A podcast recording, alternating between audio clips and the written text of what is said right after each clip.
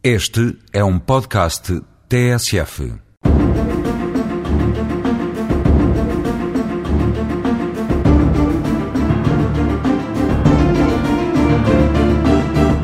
A prova documental é a prova rainha dos processos organizados nos tribunais administrativos e fiscais. Foi esse o tema do apontamento da passada semana. Importa, contudo, sublinhar que o grosso dos litígios que são trazidos àqueles tribunais, muito especialmente no que respeita aos processos judiciais nos tribunais administrativos, já que a questão muda um tanto de figura no que respeita aos tribunais tributários e aos processos tributários, não se polariza em torno de questões de facto, pois muitas vezes ainda existe qualquer controvérsia acerca da realidade dos factos relevantes, mas antes em torno de questões de direito, de saber qual é o direito aplicável e qual a sua boa interpretação. Essa circunstância explica-se pela permanente evolução e alteração do quadro legislativo e regulamentar aplicável às relações jurídicas administrativas. Afinal, aquelas que constituem o objeto dos processos de que se ocupam aqueles tribunais.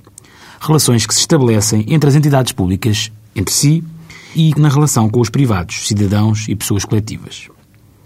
Esta é uma tendência que já não é recente e corresponde à contínua necessidade de aperfeiçoamento do quadro legislativo aplicável, à constante redefinição de prioridades e de objetivos, mais evidente em tempos em que a administração abre caminho, em múltiplas frentes, a reformas estruturais que afetam de modo imediato a vida e os direitos dos cidadãos e das empresas. O resultado desse movimento perpétuo é que por vezes se torna mais difícil de encarar com bonomia, sobretudo por parte dos destinatários das decisões judiciais, visto que a deficiente estabilização do direito propicia o desencontro da jurisprudência, das decisões dos tribunais, uma imprevisibilidade congénita acerca do seu sentido e, por fim, uma litigiosidade artificialmente empolada movida pela incerteza e pela incapacidade de antecipar a resposta dos tribunais.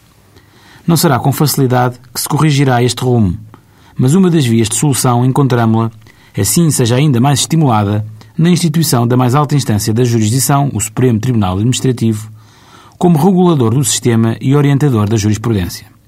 São diversos os institutos que permitem tal desidrato e que foram trazidos pela nova lei de processo.